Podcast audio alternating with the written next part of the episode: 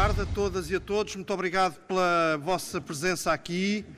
Uh, em nome do Grupo Parlamentar do Bloco de Esquerda, chamo-me José Manuel Pureza, sou deputado do Bloco de Esquerda e tenho muito gosto em vos acolher a todas e a todos uh, e quero naturalmente começar por agradecer a disponibilidade de, das pessoas que me acompanham nesta mesa para termos aqui um tempo de debate e de reflexão em torno de uma questão que é, eh, evidentemente, da maior importância que vem atingindo, ah, enfim, eh, dimensões de debate público que importa enaltecer, porque, eh, enfim, isso mostra que se trata de algo a que não só o segmento profissional dos advogados, mas também a sociedade portuguesa vão despertando para um problema que se impõe, digamos, regular. E, portanto, fazemos esta audição pública na perspectiva de um partido político que está empenhado em, eh, enfim, regular esta, ou ajudar a regular esta matéria de uma forma que vá ao encontro de um objetivo essencial e esse é o da, eh, do combate à eh, precarização dos vínculos profissionais e eu ia dizer, adiantando já um bocadinho, dos vínculos laborais que uh, acontecem um pouco por toda a sociedade portuguesa. Essa, essa precarização é hoje um fenómeno transversal na sociedade portuguesa, disso certamente aqui daremos conta, mas nós, Bloco de Esquerda, estamos realmente muito empenhados em, uh, e já o mostramos, em combater essa precarização. Um, não por qualquer, não por qualquer teimosia que às vezes é nosso apanágio, uh, gostamos de ser teimosos naquilo que importa ser teimoso, uh, mas justamente porque entendemos que a precarização é um traço de perda de dignidade, de imposição de perda de dignidade no, no, nas relações sociais e nas relações laborais em especial. E mais do que isso, é o convite a uma uh, perda de densidade da cidadania em geral. E por isso mesmo eh, entendemos que a devemos combater onde quer que ela ocorra, seja qual for o segmento profissional em que ela emerge, quando ela eh, justamente permite que relações de natureza laboral porventura não no sentido técnico-jurídico, mas relações laborais no seu sentido geral, venham realmente, uh, uh, vão, vão, perdendo densidade aí e, e, portanto, o nosso propósito é afirmar em todas as circunstâncias a prevalência dos direitos de quem trabalha. No caso concreto da advocacia, este é um fenómeno com crescente importância.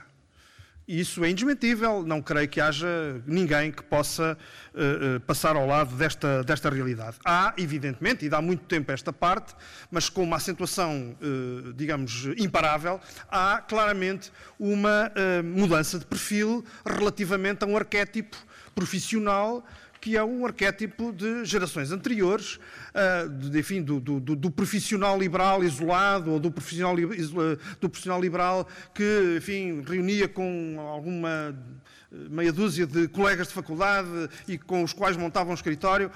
Essa realidade persiste, é bem verdade, não, não se pode negar, mas cada vez mais uh, uh, a realidade mostra que há uma tendência também neste setor para uma concentração empresarial fenómeno que não é nem pouco mais ou menos específico desta área, mas que também nesta área tem uma presença muito forte, uh, dando lugar a relações que são cada vez mais relações de tipo assalariado. E, ou de perfil, uh, digamos, de, de, de, trabalho assalariado, um, ao mesmo tempo, porém, mantendo a manutenção de obrigações que são uh, uh, típicas de uma relação de prestação de serviços. E, portanto, há aqui uma duplicidade que atravessa uma parte muito grande daqueles e daquelas que exercem a advocacia, sub, diria eu, mas arriscando aqui cometer algum lapso que depois me perdoarão, mas sobretudo nas camadas mais jovens que entram, que vêm entrando para o exercício desta profissão e, na verdade, eh, eh, tudo isso é marcado claramente por esta duplicidade que é uma relação cada vez mais de tipo jus laboral, se quiserem, e ao mesmo tempo uma eh, manutenção, uma persistência, sobretudo de obrigações que são típicas de uma relação de prestação de serviços. e, e essas obrigações, ou melhor, essa condição tem levado creio que isso é também inegável, a uma condição de exercício da advocacia para muita gente, para muita gente, que é marcada justamente por falta de direitos sociais, por um lado, e por outro lado, digamos, por sendo que essa falta de direitos sociais é escassamente compensada pelos mecanismos de proteção social que, digamos, assistem a este segmento profissional. E, portanto, a perda ou, ou de, de, de, deficiência de, direitos sociais, ao mesmo tempo que há, eh, para uma parte muito importante dos profissionais e das profissionais que exercem hoje a advocacia, eh, uma condição salarial que é, eh, digamos, digna da maior preocupação e da maior crítica, desmentindo assim aquela imagem, enfim, que ainda prevalece em alguma medida no terreno social e que é o de que os advogados e as advogadas mal entram na profissão, já são, enfim, pessoas abastadíssimas e, portanto, com uma folga em termos materiais que mete inveja a qualquer, a qualquer mortal. Eh, pronto, e portanto eu creio que esta realidade assim desenhada, a traço grosso, perdoem, mas também não é a minha função senão eh, desencadear este, este, este debate, eh, merece da nossa parte uma grande preocupação, empenhados que estamos, repito, em combater os traços de precariedade um pouco por toda a parte, como eles vêm engraçando na sociedade portuguesa. Uh, o que vamos aqui fazer é, portanto, uma, um debate de ideias, um debate de perspectivas sobre esta matéria. Uh, em primeiro lugar, falarão as pessoas que nos dão o gosto de estar aqui conosco. e, portanto, eh, e depois a seguir, naturalmente, estenderemos o debate para todas as pessoas. Por isso, peço, eh, se posso, e posso, depois vocês já, não vão obedecer, de certeza absoluta, mas uh, queria pedir que cada um, cada uma, não ultrapassasse os 10 minutos de intervenção. Uh, já sei que os, eh, os, professores de Direito, os, os advogados, uh, enfim, encartados, não são propriamente muito, não simpatizam muito com esta ideia, mas eu não quero saber e, portanto, a minha função é justamente a de, a de vos impor estas regras. Uh, há deputados, os deputados não, os deputados são pessoas muito disciplinadas porque há na mesa, há na mesa quem lhes imponha de vez em quando algumas regras nesta matéria. Uh, mas enfim, a todos queria pedir justamente alguma contenção para que justamente depois pudéssemos ter a participação de todas e de todos. Um, só uma nota, permitam-me, estou à vontade para o dizer. Esta não é uma audição nem da Ordem dos Advogados, muito menos do bastonário, não é uma audição do professor José João Abrantes, o que nos daria, aliás, imenso prazer, devo dizer, como também daria imenso prazer que fosse o Guilherme Figueiredo o, o, o, o, o ouvido, uh, mas é uma audição em que vamos ter aqui a presença de pessoas que de diversas perspectivas encaram esta questão, aqui como aí, e portanto o que queremos é justamente que haja uma pluralidade de perspectivas que nos ajudem a nós, partido político também, porque esse também é um objetivo utilitário, a termos perspectivas mais consistentes para a nossa ação legislativa, se a ela houver lugar e quando houver lugar.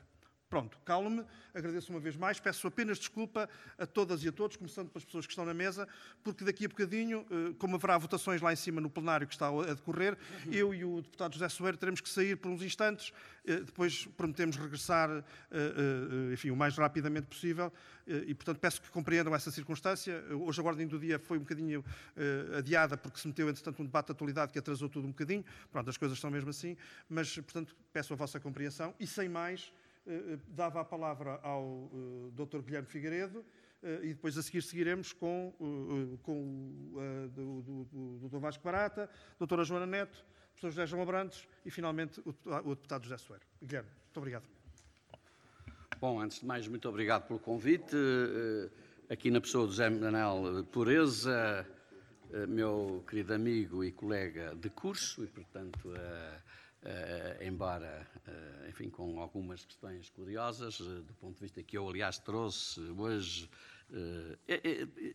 nomeadamente para dizer, há aqui uma parte em que já estamos diferenciados, há aqui um artigo da Esquerda Net, os advogados proletários, com o qual eu não me identifico, e, portanto, poderia começar quase por este artigo para mostrar a diferença. Mas eu gostaria de dizer, era em primeiro lugar, que este tema é um tema absolutamente fundamental hoje uh, para uh, os profissionais da advocacia uh, e que não abrange apenas os profissionais da advocacia, mas, porém, isto levanta problemas também de conceitos, o problema da precariedade, se ele é um conceito que se pode aplicar ou não à advocacia, mesmo àquela que é liberal, se o problema da politização é um problema tão recente quanto isso, e se uh, aquilo que nos diz, por exemplo, o Comitê Económico e Social Europeu, num estudo feito já em 2013 para 2020, o que é que nos diz sobre as profissões liberais, que não vai ao encontro minimamente do artigo do, do Zé Manuel Pereza.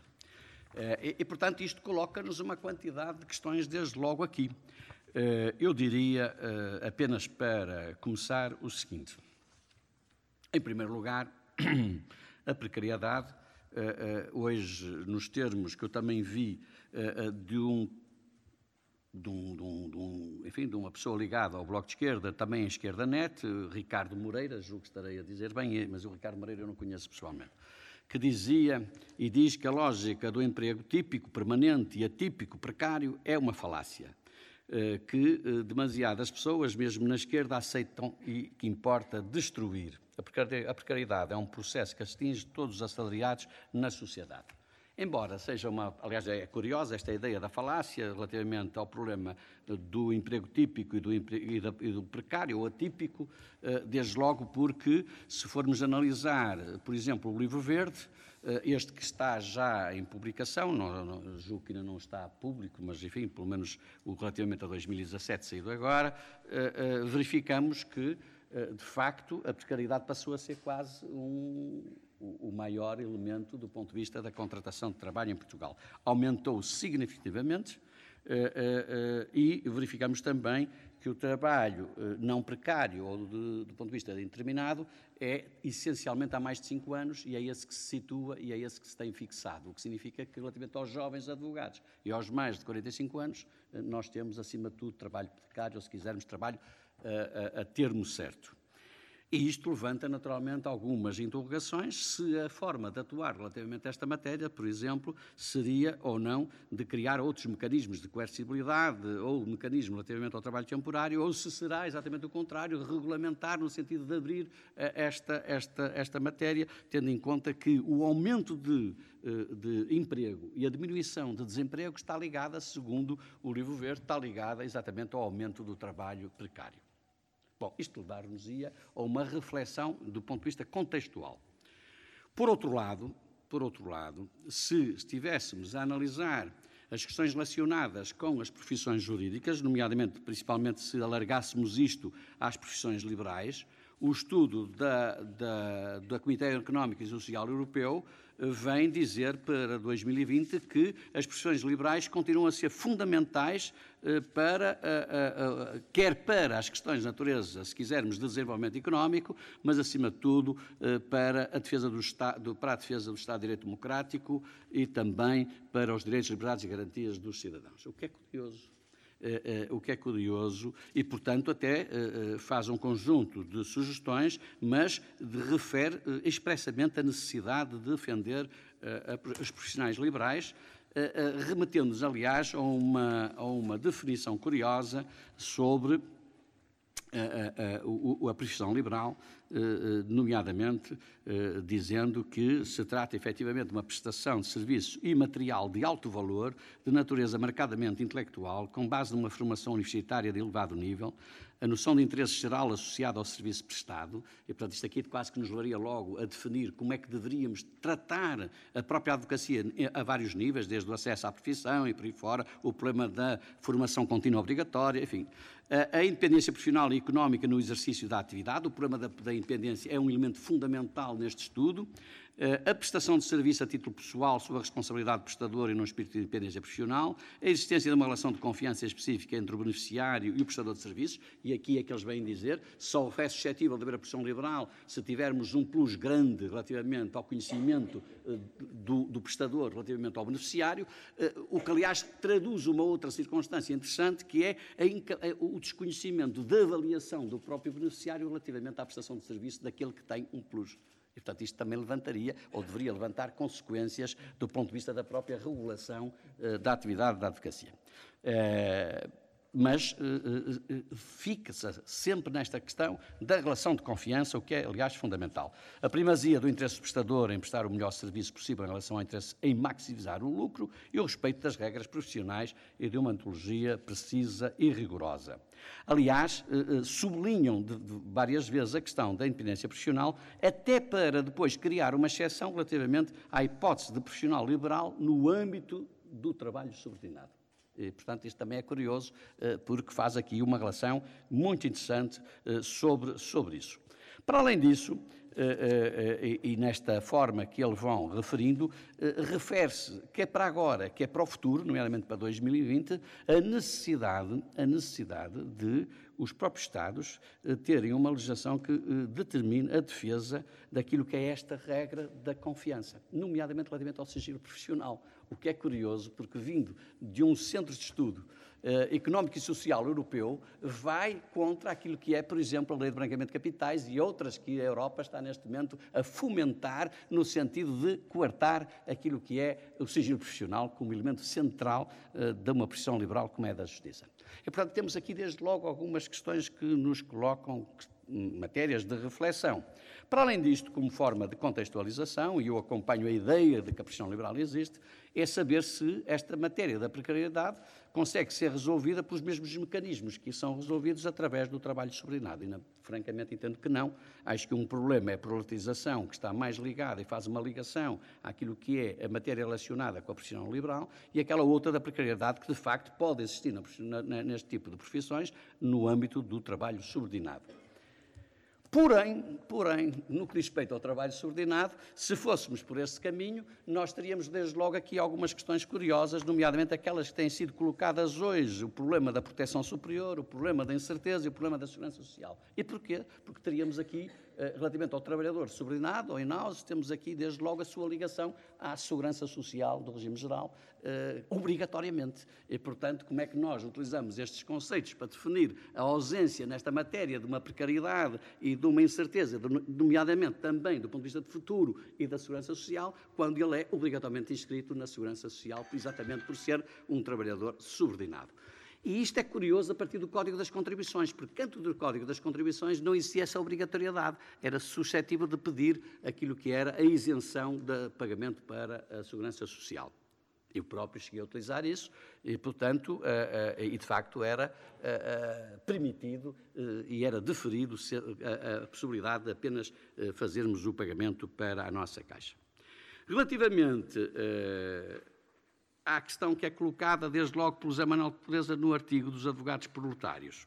Eu estou a tentar ver se mantenho os 10 minutos só para colocar questões, depois a discussão é mais interessante, mas eh, eu acho que este artigo, eh, eh, com toda, naturalmente também com com, com a, a, aquilo que é o olhar, o olhar certeiro do ponto de vista da metodologia para um dado fim que o Pureza sempre teve, e portanto reconheço efetivamente essa categoria, essa qualidade, mas tenho aqui quase que uma, uma petição de princípio. É que isto é um olhar muito lisboeta. É um olhar muito lisboeta. Pois, ora, está, é um olhar muito centralizado naquilo que são as grandes sociedades e médias sociedades de Lisboa. Mas o país não é isto. A verdade é que o país é completamente diferente. Se nós andarmos para o país sul e para o país norte, grande, a grande parte da advocacia é de prática individual e prática associativa. Aliás, eu costumo contar o episódio quando a primeira vez que me candidatei ao, ao Conselho Distrital do Porto e fui visitar uh, a Lijó. Na altura ainda era vivo o nosso colega, para quem é advogado, uh, Fonseca, que era de facto um homem que sabia muito daquilo, pai de João Maria. Uh, do nosso curso também. Uh, pai não, sogro, aliás. Uh, e, e, e, eu dizia-lhe que era muito importante a questão, já na altura se discutia da especialização, da associação, e quiçá até do ponto de vista societário, para que os colegas pudessem responder. E o, o doutor Fonseca virou-se para mim e disse, mas ó, Guilherme, desculpe lá, eu já o conheço há tanto tempo, mas se a gente se associar, não tem parte contrária. Porque eram poucos. Naturalmente que agora são não mais. Mas a realidade do país ainda é essa. Nós temos, aliás, uma característica, fora de Lisboa e Porto, o Porto, aliás, não tem, nem sequer as sociedades têm nada a ver com, com embora haja filiais, têm a ver com estas de, de Lisboa. Uh, mas a verdade, a verdade é que o advogado de família, o advogado onde tem uma, uma, uma, área muito personalizada de tratamento, de confiança, é de facto não do ponto de vista da organização, mas da pessoa. E, portanto, isto altera sensivelmente, desde logo, aquele que é o, olhar que este, por exemplo, artigo tem, porque é um olhar para as, as atividades de direito, de, das atividades de advocacia organizadas do ponto de vista mais societário. Para além disto, levanta-se, eh, então, outras questões, que é, mas a precariedade, eu, eu vou agora rápido, uh, levanta-se ou não problemas relacionados com a paridade, se pensarmos nisso numa, num sentido muito amplo, é? uh, para nós estarmos aqui e sem estar com, com exigências conceptuais. Bom, claro que há hoje problemas terríveis e, e, até alguns problemas que existem são mais do que aquilo que nós conhecemos. Por exemplo, eu fiz agora um trabalho de saber o que é que se passava nas zonas limítrofes de Lisboa e encontrei, por exemplo, escritórios que não são de advogados, com advogados contratados. E, portanto, estamos neste momento a fazer a investigação sobre isso, eh, com pagamentos muito exíguos. Eh, eh, e, portanto, é evidente que a advocacia chegou aí. Agora, o problema que se nos coloca é como atuar. Do âmbito, do âmbito dos advogados que se trabalham por conta de outra, no âmbito dos advogados que estão, nas, por exemplo, a trabalhar para advogados, seja eles em forma societária ou seja em forma de organizatória, organizada de forma diferente da societária, e, portanto, o Conselho Geral aprovou, na sexta-feira passada, eh, uma regulação do estatuto que uh, uh, está publicado já no site, uh, diferencia-se, por um lado, do esquema francês, porque não vai por uma subordinação especial, mas vai antes por uma prestação de serviço especial. mas depois formos elencar os direitos que aparecem, por exemplo, no esquema francês, os nossos até têm mais direitos do que tem o esquema francês, mas tem uma grande vantagem, é que ao longo de não sei quantos anos da Ordem, nunca ninguém regulamentou e, portanto, algumas das críticas a dizer que não fomos tão longe quanto poderíamos ter ido, a verdade é que a pergunta fica sempre esta. Mas então porquê é que não foram já? Porquê é que foi necessário virmos nós regular isto? Mas a verdade é que nós vamos regular isto com consensos, porque é o primeiro patamar de regulação que pode aparecer, e estou convencido que vai ter pés para andar. A questão que se nos coloca aqui, então, para fechar, primeiro, na primeira é esta: que formas de atuar? Eh, eu diria, relativamente à advocacia em geral, nós temos problemas muito graves, eh, mas que não se resolvem com as mesmas eh, regras que se poderiam resolver ou que se poderão resolver e que não têm sido resolvidas através daquilo que são as respostas do direito laboral, nomeadamente do problema da empregabilidade. Eh, nós, enfim, eh, tivemos o mesmo mestre nesta área, eh, conhecemos o que isso significa em termos de, de, das questões que se nos colocam da empregabilidade, mas de facto não se resolve por aí. Em primeiro lugar, não se resolve porque nós temos aqui outro tipo de problemas. Relativamente a uma grande parte dos advogados, nós não temos neste momento um inquérito bem definido sobre como é que está, a não ser os antigos como está hoje, aliás, é um elemento fundamental que estamos também a trabalhar para ouvir fazer. Espero que a gente consiga pô-lo no terreno até ao final do ano, para termos uma ideia do que é que é hoje a advocacia, eh, mas nós temos hoje necessidade de olhar e dizer assim: bom, uma das regras tem que ser analisada é o problema do acesso à profissão, teremos que analisar, e isto não é como arauto do, do neoliberalismo de que fala o Pureza, é, é, é, exatamente, não tem nada a ver com isso, mas temos que olhar para isso, temos que olhar para o número de advogados hoje existentes, temos que olhar para questões que têm a ver com se um advogado, por exemplo, como alguns que eu tenho uh, neste momento já visto, que é não a, cargo de terceiros, não a trabalhar por conta de terceiros, seja qual for o esquema que está montado, mas relativamente à, sua independência, ao trabalho individual, do ponto de vista justiça da profissão, há muitos que dizem que recebem apenas no final do mês 500 euros, vamos imaginar. Eh, e aqui levantam-se algumas questões. A advocacia nunca regulou o escritório. A advocacia nunca regulou a formação obrigatória contínua. A advocacia nunca regulou os, os advogados associados, quer para sociedades, quer para outros advogados. Eh, eh, a advocacia não, não fez até agora um caminho que poderia ser interessante e que provavelmente teria consequências a este nível. E, portanto, há outros mecanismos que devem ser encontrados através da ideia de que se trata de uma profissão liberal, mesmo quando é trabalho subordinado a por conta de outra. E, portanto, que aliás está previsto, nomeadamente o tal estudo que eu falei do Comitê Económico e Social Europeu. A ideia da independência económica, que é um, um fator fundamental, está colocada muitas vezes em crise, independentemente de estar a, a, a trabalhar para terceiros ou não. E, portanto, isto é apenas lançar, a minha ideia um bocado esta, é lançar pistas de discussão e depois, naturalmente, que há respostas para muitas delas e para outras não há, pura e simplesmente, resposta. Muito obrigado, agradeço, agradeço muito esta intervenção e peço desculpa de, de estar a pressionar. E. Peço desculpa de estar a pressionar para, para irmos terminando, mas é justamente para irmos uh, regulando aqui o tempo. Agora vou dar a palavra ao Dr. Vasco Barata, pedindo desculpa por justamente neste momento, pedindo desculpa desde logo ao Vasco Barata por de, neste momento ter que sair, uh, mas é por uns instantes, eu e o José Soeiro vamos ter que subir ao plenário e depois voltaremos. Será por breves minutos.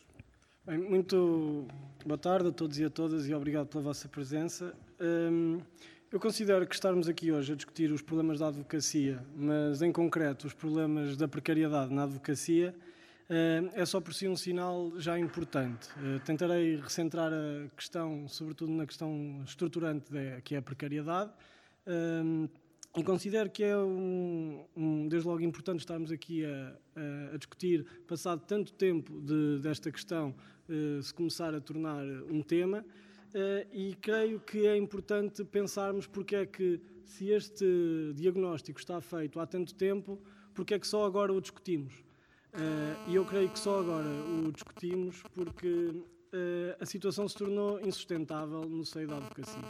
Tornou-se insustentável por fatores que eu irei expor e que certamente muitos de vós reconhecerão, mas que eh, obrigou a que os advogados tivessem de sair da sua agora zona de conforto, como está na moda dizer, eh, e tomassem eh, a palavra e tomassem o, a disputa política, que é disso que se trata, e que certamente se estou a discutir estas questões nos escritórios entre os nossos colegas, certamente depois as redes sociais, os textos que foram surgindo de denúncia de, desta situação foram importantes e tudo eh, desembocou uh, na última manifestação do dia de, janeiro, não é? Em janeiro, que, uh, apesar de ser relativa à questão específica da CEPAS, uh, trouxe para o debate do dia a dia a situação insustentável que se vive hoje no exercício da profissão. é por isso, creio eu, justo da minha parte, dar uma primeira palavra de solidariedade para quem uh, tem feito este caminho, uh, que tem exposto, muitas das vezes é difícil. Aqui, por exemplo, podemos vos dar o caso de que para este painel nós tentámos fazer alguns contactos e muitas das pessoas disseram não, eu não posso ir falar sobre precariedade porque eu trabalho no escritório e a partir desse momento estaria com a minha situação em risco. Uh, eu gostaria, na minha intervenção, dar um quadro da minha experiência pessoal, porque é a experiência também de milhares de advogados, Uh, e gostava também depois de deixar aqui, como o bastonário fez, uma, umas pistas do que eu considero que deve ser o caminho e do que eu considero que não deve ser o caminho. Uh, eu exerci a advocacia há seis anos, tenciono voltar a exercer, neste momento não, não exerço, e tive uma experiência rica, posso considerar. Eu trabalhei em pequenas sociedades, em grandes sociedades, trabalhei por conta de outra num escritório particular, só me faltou mesmo lançar por, eh, por minha conta e risco, certamente poderemos daqui a uns anos pensar nisso. Mas, eh, e é uma situação que, para mim, eh, chegar, quando saí do mercado de trabalho, a questão da precariedade na advocacia para mim não era uma coisa óbvia, eu não sabia que existia por vários motivos. Desde logo por alguma dose de ingenuidade da minha parte, certamente, não é? Mas também porque as faculdades, a Ordem dos Advogados, e, e, sobretudo, estes, estas duas instituições uh, falam-nos, sobretudo, de um problema, de um conceito de advocacia que é o velho conceito da advocacia liberal, de, da pessoa que acaba o curso, abre um escritório, uh, exerce todos os tipos de, de matéria, de, de área jurídica, trabalho, família, penal. No fundo, como eu costumo dizer, o que o meu avô fazia, o que o meu tio faz, Uh, e que eu possivelmente também viria a fazer, mas, não, mas pronto. Eh, e isto tudo é-nos apresentado estando já feito o diagnóstico da proletarização da advocacia, eh, que é curioso, eu até creio que foi eh, designado assim inicialmente por Paulo Rangel, que é uma pessoa que vem de um espectro político diferente do meu, diferente... Como? Foi o Estado Novo. Ah, foi o Estado Novo, foi. pronto, então 36. não sabia, pronto, não sabia. Uh, mas a proletarização da advocacia hoje em dia é um diagnóstico que é uh, aceito quase unanimemente. Eu, por acaso, a Ministra da Justiça referiu-se a isso recentemente. E estando reconhecido por todos, importa hoje também notar que ainda nada foi feito, é verdade, nada foi feito para regular esta situação, apesar dos tribunais já se terem pronunciado e dos tribunais já darem indicações de como é que isto tem de ser regulado, ou pelo menos os tribunais não dizem como é que tem de ser regulado, mas dizem o que é que é na realidade a situação dos trabalhadores que são advogados. Eu lembro-me quando fui inscrever-me para a Ordem dos Advogados, eu saí da, da advocacia, da, da, da, faculdade, e o meu primeiro choque foi eu ter percebido que escolhi uma profissão que me permitia estar dois anos a estagiar a salário zero e ter de pagar 1.500 euros para me inscrever. Este foi um choque que me despertou, porventura não diretamente para a precariedade, mas também da dificuldade do acesso à profissão que é.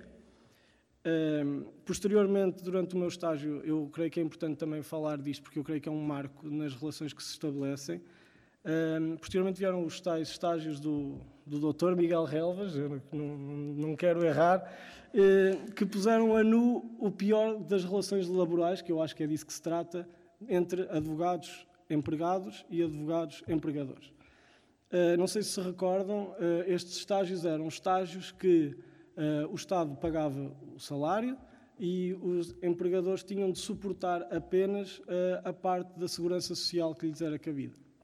Bem, o que se passou, eu passou-se na advocacia, porque eu conheço por dentro e, e conheço vários casos desses, e passou-se também, creio, com grande força na arquitetura, provavelmente foram os casos que depois foram noticiados. Mas o que se passou foi que os empregadores disseram assim aos trabalhadores, ou seja, os advogados trabalhadores, os advogados empregadores disseram assim aos advogados trabalhadores, para não errar os termos. Uh, avança, candidata-te, uh, vais ter este estágio uh, pago pelo Estado, mas as comparticipações para a Segurança Social saem do teu salário. e isto eu acho que é importante e trouxe, deixou claro que apesar de num escritório se estabelecerem vários tipos de relações, relações pessoais, relações de amizade, relações de companheirismo entre as duas partes, há questões que aqui são tradicionais e que vêm do mercado de trabalho e da história do direito laboral e, se quisermos, até quase da luta de classes, no sentido em que no que conta, depois, na altura de ver o nosso trabalho remunerado, no que conta não é remunerado ou há uma tentativa e uma resistência para que esse trabalho seja remunerado. E aqui depois o estágio é um tema que já estamos a fugir, não quero alongar nessa questão, mas seria importante pensar até que ponto a Ordem não poderia assumir uh, as, as rédeas de um estágio, porque a questão de, atual de uma pessoa procurar um patrono, que é importante, é, cria também situações de dependência. Eu, eu, na altura, não me, não me candidatei a estes estágios, do, porque na altura surgiu o problema de saber uh, se estes estágios eram ou não válidos, compatíveis com a ordem, porque estaríamos perante dois estágios a correr ao mesmo tempo. Eu preferi não, não arriscar esta, esta situação. Na altura, inclusive, creio que as pessoas foram ameaçadas de processos disciplinares na ordem, se não estou em erro, não, não quero estar a... Exatamente. Uh, e então eu estava a mudar-me para Lisboa, uh, porque esta advocacia lisboeta uh, começa a ser, uh, é, verdade, é, é, em parte verdade o que o bastonário diz, mas um, é, digamos, sem qualquer tipo de falta de respeito, é um bocado falacioso. As pessoas vêm muitas vezes para Lisboa porque não têm alternativa de profissão. E essa é uma realidade. Uh, eu sou um testemunho disso, outros serão, e não, não é por aí. mas foi aqui em Lisboa que eu senti que, de facto, também por causa da consciência política, que uma pessoa vai ganhando e, e ver, conhece mais advogados, tem mais contacto, somos muitos em Lisboa, onde eu estagiava, quer em Aveiro, éramos poucos jovens advogados.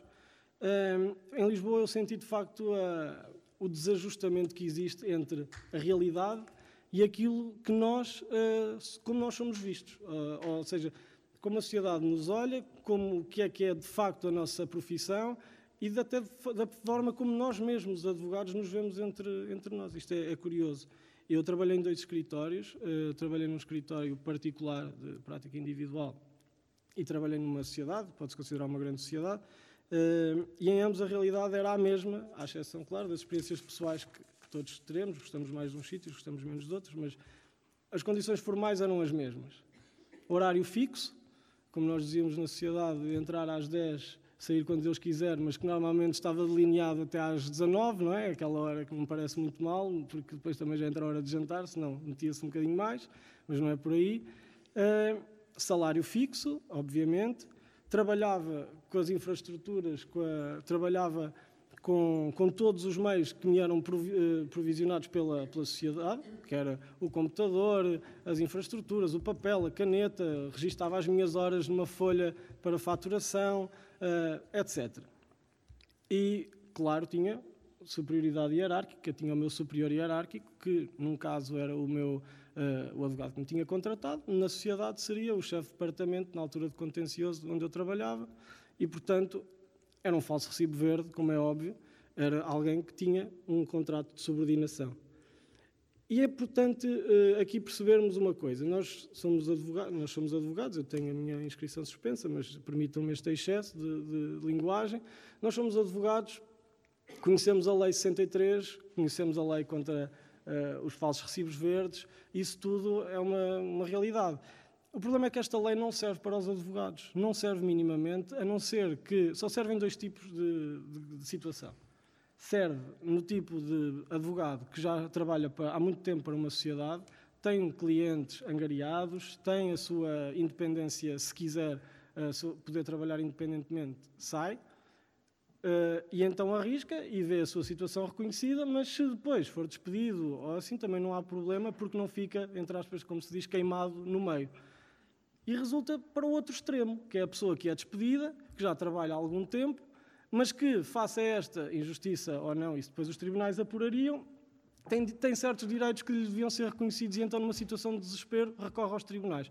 Entre estes dois extremos há todo um meio de pessoas que não pode recorrer aos tribunais sob pena de ficar sem futuro na profissão e ficar uh, queimado e pode eventualmente escolher outra profissão porque vai ser extremamente difícil arranjar, uh, arranjar emprego.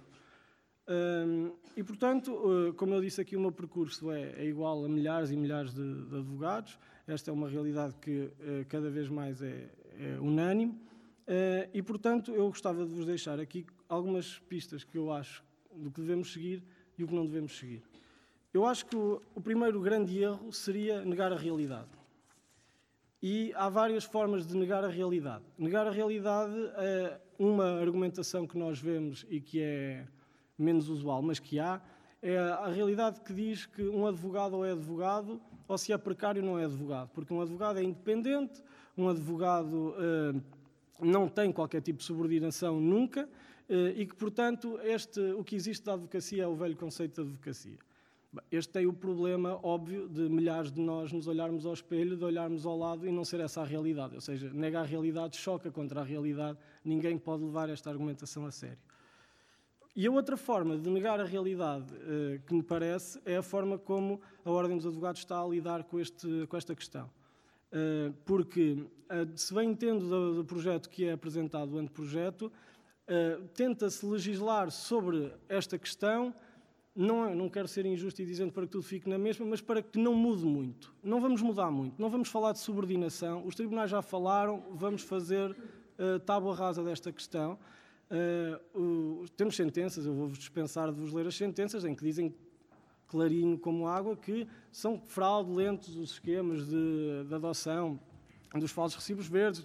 Isso aí é jurisprudência que toda a gente aqui saberá, e se não, se não souber, tenho todo o gosto em, em fazer chegar esses acordos. E este problema, é, de facto, traz depois à tona de se nós, estamos a, se nós temos sentenças judiciais que nos, e outras pessoas poderão falar melhor sobre isso, se nós temos estes problemas e estão decididos nos tribunais, se, não é que os tribunais eh, sejam uma, uma Bíblia que uma pessoa deve seguir, não é por aí, mas são questões tão evidentes que toda a gente vê, é preciso atuar dizendo o que é que aquilo é de facto e dizer uh, que a realidade tem de ser, tem de ter esta intervenção que se tem de coadunar com aquilo que é a realidade, tão simples quanto isto. Uh, o segundo erro seria não ver as, perplexidades que estão à nossa frente. Quem defende que quem ganha 300, 400, 500 euros não está a fazer nada nesta profissão parte de um erro. Tem a de se perguntar a quem paga estes salários, porque é que estes salários são pagos.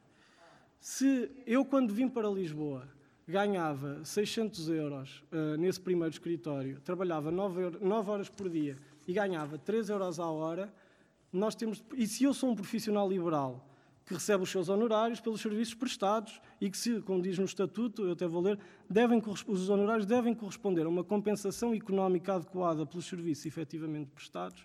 Eu gostaria de saber se achamos digno um advogado trabalhar a 3 euros a hora, a 4 euros a hora.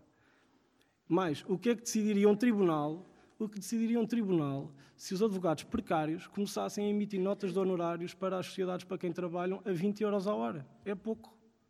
Porventura teríamos as grandes sociedades em tribunal a dizer: não, não, isto é um contrato de trabalho, isto é um contrato de trabalho. Tudo se vai jogar. Mas essa é uma visão. Tudo se vai jogar onde fica mais, mais barato. O que é que custa mais? Certamente, certamente. Mas é uma realidade. Não, não é. Não, mas é uma realidade lisboeta. Mas é uma 300 euros é praticamente. Uh, eu tenho, pronto, para terminar, eu tenho outra perplexidade que é a questão dos mercados. Uh, o mercado vai selecionar os melhores. Eh, quem é trabalhador, quem é uh, empreendedor terá o seu futuro garantido, quem é preguiçoso será posto na ordem. Não, não na ordem dos advogados. não na ordem dos advogados. Isso nos levava. Bem, eu já, já estendi o meu tempo, já estendi o meu tempo e eu apenas, talvez esta minha intervenção toda pudesse ser poupada se me respondesse a uma simples pergunta. Se eu trabalho uh, com horário e salário fixo, se eu tenho um superior hierárquico, se eu tenho um vínculo de subordinação, porquê é que eu não tenho um contrato de trabalho? Muito obrigado, Vasco, e peço desculpa também pela pressão. Vamos. Uh... Vamos passar à doutora Joana Neto, a quem dou desde já a palavra e a quem também peço um exercício de contenção enfim, na medida do possível.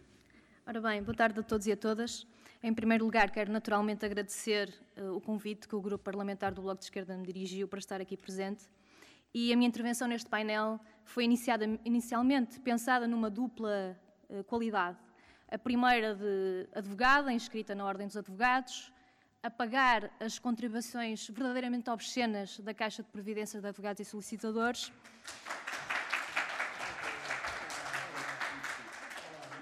Mas também a de jurista que se tem vindo a dedicar mais às matérias do direito do trabalho. Mas foram muitos os testemunhos que me chegaram de colegas do Porto, porque eu sou do Porto, e que não puderam estar aqui presentes. E a verdade é que a estes colegas, e o bastonário também é do Porto, a Ordem dos Advogados não tem dado voz.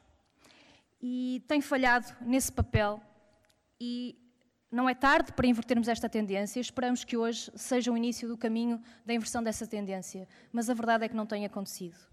E por isso eu deixo-vos brevemente alguns testemunhos, vou-vos ler, uh, desses colegas, que dizem: por favor, deixa bem patente que alguns advogados que obtêm rendimentos mensais inferiores ao salário mínimo ou lá próximo, ou que não conseguem rendimentos todos os meses, dado que os clientes não pagam todos os meses, não têm capacidade de pagar contas à CEPAS de 244 euros, nem de 300 ou 350 euros mensais, como para lá caminhamos, se nada for feito e se mantiver em vigor o novo regulamento da CEPAS. Só mais uma coisa. Concordo com a integração da CEPAS na Segurança Social. Acho que a Segurança Social é um sistema mais justo. Pelo desconto proporcional pelo desconto proporcional aos rendimentos para a Segurança Social, pela baixa médica e subsídios de emprego. Se eu pudesse optar, optava pela Segurança Social. Estou há duas semanas com síndrome vertiginoso e tenho de trabalhar na mesma porque não tenho suspensão de prazos e não tenho baixa médica. Já fiz dois julgamentos a semana passada com vertigens medicada. E avanço com mais um caso. Mandei uma carta ao bastonário sobre a flagrante injustiça que é o facto de um advogado ter de descontar obrigatoriamente para a CEPAS com valores cada vez mais pornográficos e proibitivos para a maioria dos advogados portugueses. Até hoje, tudo permanece igual. Para que serve a Ordem dos Advogados? E a CEPAJ agora? É vergonhoso e, para muitos advogados, crítico o estado de coisas e levará a situações económicas, pessoais, familiares insustentáveis para muitos milhares de advogados. Estes são só dois testemunhos, poderiam dar tantos outros, mas é importante que percebamos que este é atualmente o preço a pagar para aqueles que querem exercer a advocacia. E é um preço demasiado alto. É o preço que tem empurrado advogados para fora da advocacia. Feito este retrato, que é um retrato que nós conhecemos bem, importa fazer a contraposição entre aquilo que é o advogado tradicionalmente encarado como um profissional liberal e o advogado que é de facto um trabalhador por conta de outrem. exerce a sua atividade no seio de uma organização, num contexto em que estão preenchidos os índices de laboralidade que tão bem conhecemos, cumprimento horário, instrumentos de trabalho pertencentes à empresa. E falo aqui dos advogados de empresa ou advogados associados, em que a subordinação jurídica é uma constatação, é uma evidência. Na realidade, o próprio Estatuto da Ordem dos Advogados prevê, no seu artigo uh, eh, 73, a possibilidade da celebração de um contrato de trabalho com advogados. Portanto, esse argumentário caduco da incompatibilidade do exercício da advocacia sob a égide de um contrato de trabalho, esqueçam. Nem aqui tem acolhimento. A jurisprudência também já o tem vindo a reconhecer. Em acórdãos de 2003 do, do Tribunal da Relação de Lisboa, num acórdão de 2008 do, do Supremo Tribunal de Justiça. E vem acolher uma posição, a meu ver, muito bem, uh, e desde logo cito o professor António Monteiro Fernandes, para quem a supremacia do empregador e a consequente subordinação do trabalhador não tem sequer que se manifestar a todo momento. Basta que exista a possibilidade de ser exercida. E o acórdão ainda vai mais longe. O acórdão distingue aquilo que é a autonomia técnica da subordinação jurídica. Porque não é a autonomia técnica que determina que não há subordinação jurídica. Isto é uma falácia. Não caiamos nela.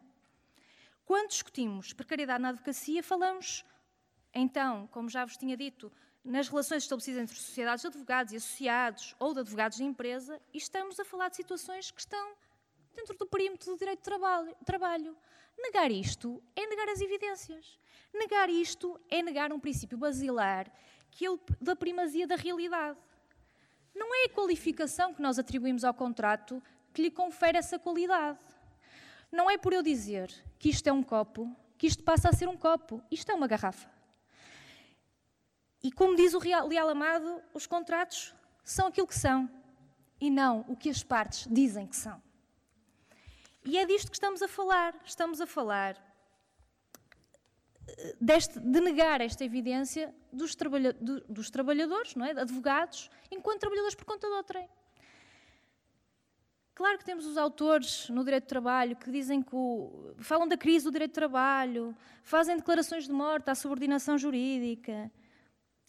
A subordinação jurídica está em coma? Olhem que não. Apesar da especial natureza da relação, seja no caso dos advogados, seja no caso dos artistas, dos profissionais de espetáculo, seja no caso dos trabalhadores domésticos, seja no caso dos praticantes desportivos, e mesmo estando aqui perante uma profissão que é tradicionalmente uma profissão liberal. A verdade é que a subordinação continua a existir, em moldes diferentes, é certo, mas continua a existir. Já em 2003, no relatório SUPIO, se falava da possibilidade né, do direito do trabalho passar a abranger relações de trabalho assalariado ou não, mas sempre associando o trabalho assalariado à subordinação.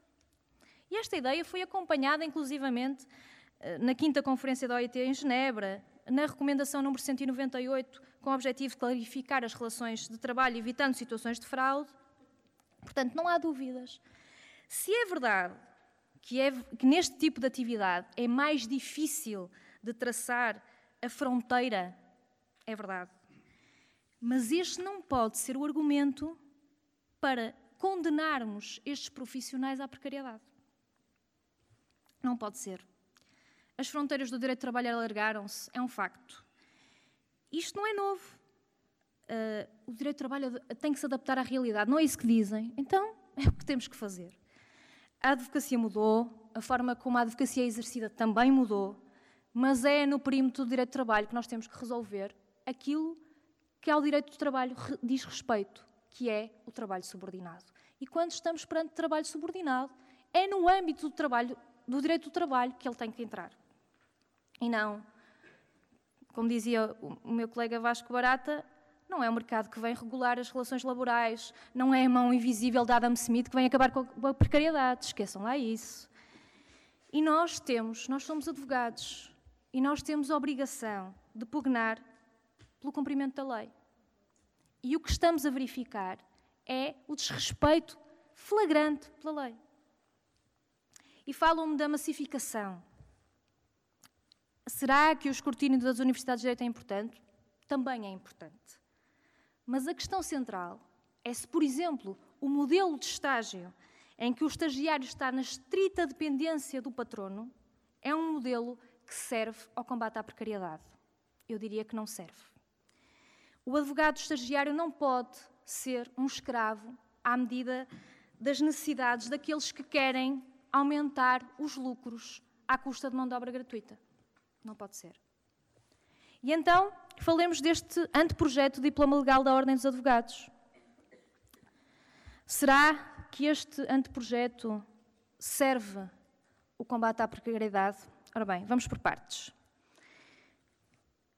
Sim, podemos considerar que a relação entre o advogado e uma sociedade de advogados, um escritório, pela natureza e pela própria especificidade da atividade, é uma relação especial de trabalho.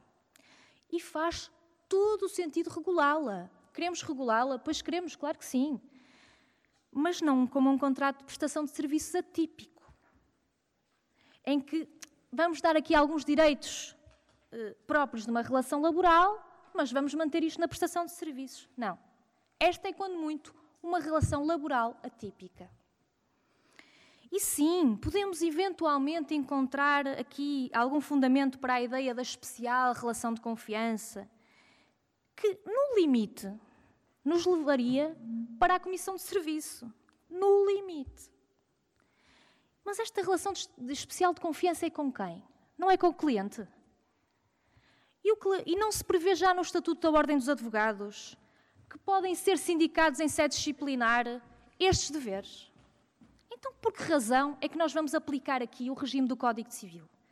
Por que é que vamos submeter isto ao contrato, assumir que estamos perante um contrato de prestação de serviços quando estamos perante relações de trabalho subordinado? E com que fundamento é que nós deixamos de fora os estagiários, que são precisamente aqueles que são mais vítimas de abuso e de exploração? É o caminho, é o da relação. Sim, estamos de acordo. Mas da relação do, do trabalho subordinado dentro da esfera do direito do trabalho. E, lamento, este projeto não serve este propósito. E vou terminar dizendo que seria uma vergonha para nós, advogados, para a Ordem dos Advogados, para a Caixa de Previdência dos Advogados e Solicitadores, a manter-se tal qual está, para o Parlamento, que nós continuássemos impávidos e serenos perante aquela que é a precariedade que cada vez se agudiza mais na advocacia. E continuarmos a fazer da advocacia uma espécie de terreno fora da lei. É isto. Obrigado. Vamos passar de imediato ao professor José João Abrantes, eh, a quem agradeço também a sua disponibilidade e passo-lhe desde já a palavra. Muito obrigado. Muito bem, muito obrigado. Boa tarde. Em primeiro lugar, quero agradecer ao Grupo Parlamentar do Bloco de Esquerda esta oportunidade de estar aqui num acto que considero um acto de cidadania e, portanto, saúdo todos os presentes e, em particular, as pessoas que estão comigo na mesa, que saúdo os senhores deputados José Manuel Pureza e o senhor deputado José Soeiro. E agora permito-me fazer aqui uma parte, há bocado foram feitas algumas referências sobre os professores universitários de Direito. Estou entre dois professores universitários, além de deputados, e o professor José Manuel Pureza ainda cima, professor de Direito. professor de Direito. Quero saudar os restantes. É verdade. Quero saudar os restantes membros da mesa, o Sr. Bastonar da Ordem dos Advogados, o meu querido amigo Dr. Guilherme Figueiredo e a doutora Joana Neto e o doutor Vasco Barata. Já ouvi todas as intervenções e basicamente já foram aqui ditas coisas muito importantes com as quais estou de acordo. É evidente que nós, quando nós falamos aqui na precariedade no exercício da advocacia, nós estamos de facto a pensar fundamentalmente naqueles advogados que são trabalhadores subordinados, portanto, que têm um, um, verdadeiro contrato de trabalho. É disso que estamos a falar. E nós estamos a falar de uma realidade que abrange muitos advogados, não apenas os advogados mais novos, mas sobretudo os advogados mais novos. Nós falamos com colegas nossos mais novos que hoje estão nas sociedades de advogado e é fácil constatar que muitos deles trabalham 12 e mais horas por dia por vezes em troca de remunerações mensais ridículas que não chegam aos 500 euros ou que são de 500 euros. Há muitos destes uh, advogados, há milhares de advogados nestas circunstâncias e não é só nas grandes sociedades. Não é só nas grandes sociedades. Já aqui também foi falado o problema do próprio estágio. O estágio que é obrigatório para ser advogado muitas vezes não é remunerado Isto é uma realidade não é apenas dos advogados, mas os problemas da formação, os problemas do estágio, muitas vezes mascaram-se verdadeiros contratos de trabalho não remunerados, o que é desde logo inconstitucional, como é evidente, uh, sobre estas capas de outros contratos. Esta realidade é conhecida. A grande verdade é que se diz que os advogados não são trabalhadores assalariados invoca-se uh, a autonomia e independência da advocacia, que obviamente é um princípio fundamental desta profissão, mas a verdade é que nós estamos a falar muitas vezes de verdadeiros trabalhadores assalariados que cumprem ordens de colegas que na prática são os seus superiores hierárquicos e acontece que, para além disto, como são pagos a recibos verdes e apenas 12 meses por ano, podem ver cessar o seu vínculo a todo momento. Portanto, por um lado, são trabalhadores assalariados, mas nós estamos aqui perante aquela realidade que é conhecida de muitas outras profissões, que é a realidade dos falsos recibos verdes, é a realidade do falso trabalho independente, é, no fundo, a fraude à lei, ou seja, o mascarar verdadeiros contratos de trabalho sob a capa de contratos de prestação de serviço. E eu acho que, numa primeira linha, do ponto de vista jurídico, o problema fundamental nesta matéria passará por reconhecer nestas situações a existência de trabalho subordinado, a existência de um verdadeiro contrato de trabalho. Ouvi com muita atenção e basicamente os exemplos que foram dados aqui pela doutora Joana Neto, de cuja intervenção gostei imenso, aliás, com todas as intervenções anteriores, e citou, e muito bem, o artigo 73 do Estatuto da Ordem dos Advogados, que permite, portanto, a existência de um contrato de trabalho sem que esteja em causa, naturalmente, a independência e a autonomia dos advogados. Isso nunca poderá, aliás, estar em causa nesta profissão. E a existência de um verdadeiro contrato de trabalho ou o reconhecimento de um verdadeiro contrato de trabalho para exercício da profissão de advogado em nada belisca a sua independência e a sua autonomia. Trazer à discussão este argumento não passa, na verdade, de um embuste. O que eu penso que se tem que fazer é encontrar um regime jurídico para o exercício da profissão de advogado por conta de outra, em que respeita a dignidade no trabalho, em conjugação com a afirmação de uma série de princípios deontológicos, com destaque para o princípio da independência e da autonomia. Esses princípios têm que ser salvaguardados naturalmente dentro da relação de trabalho subordinado. Estamos a falar, obviamente, dos advogados que são trabalhadores subordinados. É evidente que há muitos advogados que não são trabalhadores subordinados, os sócios das sociedades de advogados, os advogados, eh, os advogados eh, que não são trabalhadores subordinados, exato, mas nós estamos a falar de uma realidade que é uma realidade para a qual é preciso definir um patamar mínimo de direitos desses advogados, seja para a hipótese de cessação dos seus vínculos contratuais, que no fundo evite que haja aqui mais uma inconstitucionalidade, que é o despedimento ad nutum, o despedimento ad nutum, que é proibido pela nossa Constituição, como sabemos, seja noutras matérias tão importantes que aqui já foram referidas, como a parentalidade, a doença, as férias, etc. O que eu acho é que é evidente que isto depois tem que ser visto em conjugação com outros aspectos, designadamente, por exemplo, a nível previdencial, que já aqui foi referido.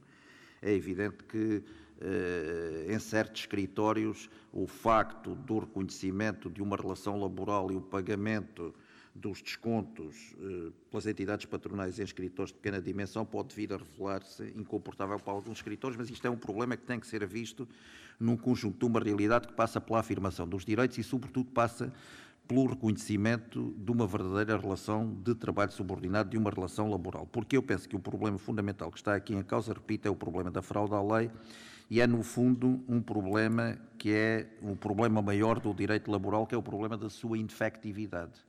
Ou seja, o direito do trabalho, que é a grande marca distintiva do Estado Social, há mesmo eh, quem diga, eu costumo citar um autor alemão, que diz que uh, o direito de propriedade está para o século XIX e para o Estado liberal, como está o direito do trabalho para o Estado social e para o século XX.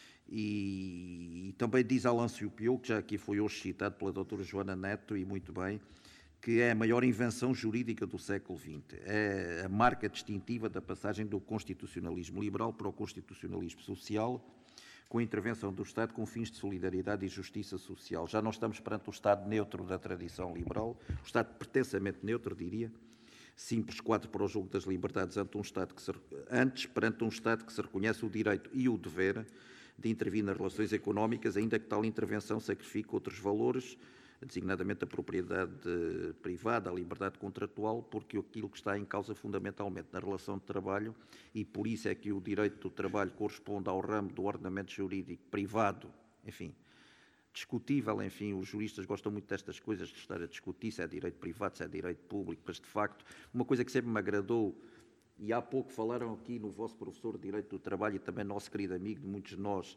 o professor Jorge Leite, e eu lembro que em Coimbra sempre se dizia que o direito do trabalho era um tercio género, um direito híbrido, é? um direito híbrido. E de facto é isso, porque foi onde se manifestou pela primeira vez o intervencionismo estadual, onde se acabou com aquela, uh, enfim, velha dicotomia direito público, Estado, direito privado, sociedade civil, em que as coisas seriam todas muito diferentes e que, no fundo, o Estado aparecia como aquele inimigo natural da liberdade individual e, portanto, os direitos fundamentais eram apenas direitos de defesa contra o Estado. Enfim, toda a gente eh, conhece essa evolução, não vou agora aqui perder muito tempo, mas, de facto, eh, o direito do trabalho eh, é uma marca distintiva do Estado Social e toda a sua formação e evolução histórica foi feita contra a insensibilidade social do direito dos contratos, do direito civil, nasceu precisamente das próprias contradições da sociedade liberal que levou àquilo a que, uh, estou-me a lembrar de um livro de, de Engels, do século XIX, que fala da incrível miséria das classes trabalhadoras, mas foi o próprio capitalismo que levou, portanto, a gerar as condições para que isso fosse superado, portanto, a questão operária, enfim, todas aquelas questões que sabemos. Não vou perder muito tempo com isso, só o que quero dizer é, é o seguinte: a evolução do direito do trabalho baseia-se fundamentalmente em normas protecionistas, garantidoras de mínimos de proteção daquele que é o contraente débil, e acho que ninguém duvida que ontem como hoje o contraente débil continua a ser o trabalhador subordinado, Obviamente todos nós conhecemos exceções, mas aquilo que é natural, aquilo que é inerente à relação de trabalho, é que é uma relação de poder-sujeição, uma relação coercitiva, desigual, assimétrica, em que uma das partes não tem a mesma liberdade contratual da outra, melhor dizendo, não tem liberdade contratual autêntica, não passa para ele de uma ficção, apenas tem a liberdade, como alguém dizia, é a liberdade de ser explorado, a liberdade de ser explorado, ou seja, de aderir às condições pré-fixadas pela outra parte, e daí que independentemente de tudo o resto e independentemente de até reconhecermos que a liberdade de celebrar o contrato não é igual, que a liberdade de estipular o conteúdo contratual também não é igual, todos nós também sabemos que, inclusivamente, a liberdade de exigir o cumprimento daquilo que foi estipulado, ainda que unilateralmente, é muito diferente. Todos nós sabemos que já desde a velhinha LCT existe uma norma no direito do trabalho que diz que só se pode, ou melhor, que a prescrição dos créditos laborais só ocorre um ano após a cessação do contrato de trabalho. É o próprio legislador a reconhecer que o trabalhador só é livre quando cessa o contrato de trabalho. Só é livre em relação à entidade patronal. E, portanto, eu penso que o direito do trabalho assenta fundamentalmente nessas normas mínimas de proteção e também na valorização da autonomia, da autonomia coletiva. Isso não impede que, de facto, que de facto haja sempre esta dialética que leva a que as próprias entidades patronais que têm uma posição de supremacia na relação jurídica, reconhecida pelo próprio contrato, pela supremacia jurídica que está em direito ao próprio contrato de trabalho, acabam por ter o poder de tentar contornar as normas laborais. Isto só para terminar, e vou procurar ser o mais breve possível, só para terminar dizendo o seguinte: a própria experiência que nós sabemos em termos históricos, basta ver o exemplo do próprio Estado Novo. Nos últimos anos do Estado Novo, nós tivemos uma lei a nível da relação individual de trabalho, que todos conhecem, que é a LCT, que era uma lei relativamente próxima dos ordenamentos democráticos europeus. Porque é que, na verdade, isso não funcionava? Porque depois nós não tínhamos direito coletivo do trabalho. Portanto, a importância da dimensão coletiva no direito do trabalho é absolutamente vital para um verdadeiro direito autónomo do trabalho. E por isso é que, por exemplo, nós vimos isso com este exemplo do Estado Novo, nós vimos isso, por exemplo, na legislação da Troika porque entre as muitas medidas que foram tomadas nesta legislação restringidora dos direitos individuais e coletivos dos trabalhadores, que todos nós conhecemos, e estou-me a lembrar fundamentalmente da reforma, da reforma de 2012, da Lei 23 de 2012, muitos dos aspectos estiveram precisamente na dimensão coletiva, portanto, nos ataques aos direitos, na deslegitimação dos sindicatos, nos ataques aos direitos coletivos dos trabalhadores, à contratação coletiva, e este é um aspecto que eu também não queria deixar de salientar aqui. Ora bem, eu vou passar muito rapidamente, se me permitem, só mais três minutos, mais dois minutos. Vou passar ao anteprojeto de diploma legal, porque eu queria dizer o seguinte: este anteprojeto de diploma legal que aqui já foi focado, penso que, independentemente eh, das boas intenções de regular esta matéria, eh, falhará em alguns objetivos, penso eu. Eh, já foi aqui dito pela doutora Joana Neto, e eu tinha logo reparado nesse aspecto, de que, de facto, até se pode ver no artigo 15º que se manda aplicar subsidiariamente o contrato de prestação de serviços. Portanto, vai-se tentar regular uma relação laboral, mas depois aplica subsidiariamente o contrato de prestação de serviços, o que me parece, o que, me parece que é algo contraditório.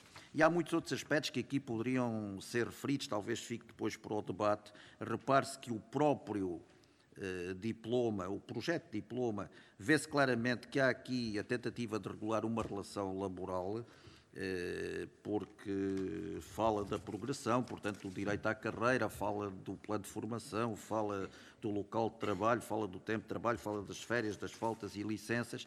As intenções com certeza que serão boas, mas depois há aqui eh, problemas que parecem muito complicados. E reparem que se queremos regular uma relação de trabalho, Aliás, o Sr. Bastonar começou por dizer, e bem, relação de trabalho especial, mas depois, de facto, parece que há aqui mais um contrato de prestação de serviço especial, como disse a doutora Joana Neto. Foi o que o Sr. Bastonário disse, e muito bem. E, portanto, repare-se no artigo 12 eu tenho dúvidas sobre a constitucionalidade desta norma do artigo 12 número 1, porque admite aqui o despedimento ad nutum, o despedimento desmotivado. Eu penso que isto uh, é inconstitucional não está previsto como trabalho subordinado. Está bem, mas é que o problema é isso. Eu só queria só terminar, então só mais meio minuto, só mais meio minuto, chamaria a atenção, é mesmo só mais isso. Portanto, há que regular de facto, mas também não esquecer não só a Ordem dos Advogados, o Estado Legislador, a Assembleia da República, sobretudo a Assembleia da República, obviamente, que é o órgão legislativo por excelência e em matéria de trabalho, evidentemente, que há uma reserva relativa de competência da Assembleia da República, mas eu também queria chamar a atenção para um aspecto que às vezes é, é esquecido, que é os direitos coletivos dos trabalhadores e porque é que eh, temos exemplos de profissões que têm ordens, mas onde também há sindicatos. Isso é uma coisa que eu penso que nunca foi encarada e não sei, por exemplo, qual é a posição da ordem sobre a eventual admissibilidade de sindicatos eh, dos advogados. Mas, enfim, isto era apenas uma questão que queria deixar. Não tenho também resposta para esta questão, é uma questão que me parece interessante. O que eu penso é que não pode deixar de haver uma dimensão coletiva do direito do trabalho, seja exercido através da ordem, mas não é essa propriamente a função da ordem. Uh, isto é uma questão que eu estou a pôr, que estou a pensar nela, não tenho também resposta, mas acho que deve ser equacionada. Portanto, não há direito autónomo do trabalho sem direitos coletivos dos trabalhadores. E, além disso, sem um estatuto que verdadeiramente parta da ideia de trabalho subordinado. E no trabalho subordinado nós não nos podemos esquecer, e por isso eu dizia há pouco, e esqueci de completar a frase, que eh, o direito do trabalho é o direito ou sub-ramo do direito privado mais próximo do direito constitucional, porque nós no direito do trabalho o que é que temos em causa? O trabalhador promete-se a si próprio, é a pessoa do trabalhador que é o objeto do contrato de trabalho. E por isso mesmo o valor principal do direito do trabalho, tal como da Constituição, é a dignidade da pessoa humana, concretamente da pessoa que trabalha. Muito obrigado e peço desculpa. Não, por favor. Muito obrigado. Muito obrigado. Agradeço ao professor José João Abrantes pela, pela, pela, sua intervenção, muito obrigado. E passo a, para a última intervenção de, de, desta, desta, roda, desta ronda do deputado José Soeiro. Muito obrigado. Obrigado. Queria também eh, agradecer tudo o que já foi dito. Eu sou a pessoa talvez menos qualificada para falar de, nesta mesa deste problema e queria, o José Presa confere, eh, e queria que, dizer que identifico-me com várias das coisas que já foram ditas eh, com a desvantagem de eh, não conhecer em, na prática eh, como conhece, por exemplo, a, doutora Joana Neto, ou como conhece o Sr. Bastonário, eh, o que é que é o exercício da advocacia ou o Vasco Barata. Mas gostava de dizer algumas coisas, de somar alguns, alguns argumentos a este debate. Eh, quando, quando nós procuramos definir o, o precariado, quem é que é o precariado, quem são os trabalhadores precários, quem é que se inclui nesta categoria, temos que, enfim, encontrar as formas de transformação do trabalho que fazem com que haja um contingente cada vez maior de pessoas que se identificam como sendo precários. E eh, quando estive a trabalhar sobre a, formação de organizações eh, de precários em Portugal, ou seja, a procurar tentar responder à pergunta de porquê é que em Portugal começaram a surgir um conjunto de organizações autónomas de precários à margem das organizações que existiam, eh, tive que procurar analisar quais eram, em primeiro lugar, as vias de precarização do trabalho em Portugal nas últimas décadas. Porque há aquelas que são mais, eh, enfim, a que nos referimos eh, normalmente, multiplicação da utilização de modalidades de contrato não permanente que existem na lei, os contratos a prazo, os contratos de trabalho temporário. Isso é uma das vias de precarização. Outra via, em Portugal, muito característica, com um peso muito grande, é a precarização por via da transgressão à lei e a utilização dos recibos verdes para dissimular relações de trabalho subordinado é uma, uma, uma forma de transgressão generalizada à, à, legislação, para além de todas as situações de informalização das relações de trabalho ou de informalidade das relações de trabalho. Hum, há também a precariedade promovida pelo, pelo, próprio Estado por via de programas ocupacionais, estágios, contratos de emprego e inserção, enfim, todas aquelas formas de aparente promoção da empregabilidade, que no fundo consagram modalidades precárias de inserção profissional. E depois, e era aqui que queria chegar, há, este, há, há fenómenos de processos acentuados de assalariamento de antigas profissões liberais, eh, que, eh, que, no fundo configuram também processos de precarização das condições, não apenas das condições laborais, mas da condição de existência dos trabalhadores destes setores. E eh, uma das, uma das respostas, um dos vazios que estas organizações de precários procuraram preencher foi justamente a falta de tradição sindical em áreas que, sendo inicialmente associadas às profissões liberais, sofreram estes processos de assalariamento. E um caso curioso é o caso de uma associação chamada a Maldita Arquitetura. Porque a arquitetura eh, eh, e vou falar da arquitetura e vão perceber a analogia, a arquitetura sofreu três fenómenos curiosos. Primeiro, uma proliferação de licenciaturas a partir dos anos 90, que significou um aumento exponencial dos profissionais que são qualificados para o exercício da arquitetura, eh, uma mutação na realidade de enquadramento laboral destas pessoas, porque são predominantemente na arquitetura, os trabalhadores são predominantemente trabalhadores assalariados, cuja relação laboral é dissimulada por recibos verdes, e porque se, porque se constata uma desadequação evidente entre, por um lado, a aura de profissão liberal, nomeadamente com a, a, ideia da inscrição do nome do arquiteto enquanto autor, enquanto artista, num mercado singularizado, e até essa aura de profissão liberal eh, e essa ideia da arquitetura continua a ser eh, eh, muito eh, forte no ensino da própria arquitetura, mas, mas, mas existe uma grande desadequação entre isto entre o etos profissional, a ideia da profissão, como se ensina o que é a arquitetura, a ideia do autor e do artista, com a realidade laboral concreta das pessoas que exercem a arquitetura, que passa pela dificuldade do acesso à profissão, pela falta de autonomia criativa e disciplinar, por salários baixos, pela precariedade, pelos falsos recibos verdes.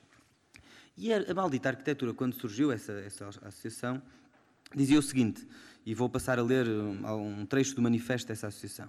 Degradado, instável e crescentemente centralizado, o exercício profissional da arquitetura encontra-se em processo de proletarização, com a separação entre concepção e execução e a multiplicação de situações de trabalho remunerada abaixo do salário mínimo, sem horário de trabalho, remunerada à hora e com um mercado desregulado que dificulta o acesso à profissão e a igualdade de oportunidades.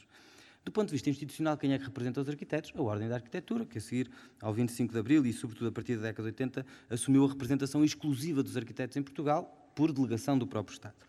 Diz uh, a maldita arquitetura no seu manifesto que apesar de, em virtude das funções que o Estado lega na Ordem, esta ser responsável pela regulação da profissão, o facto é que a Ordem não contribui, a Ordem dos Arquitetos, eh, bem entendido, não contribui nem para a regulação do mercado laboral em arquitetura, nem para a regulação do mercado da encomenda.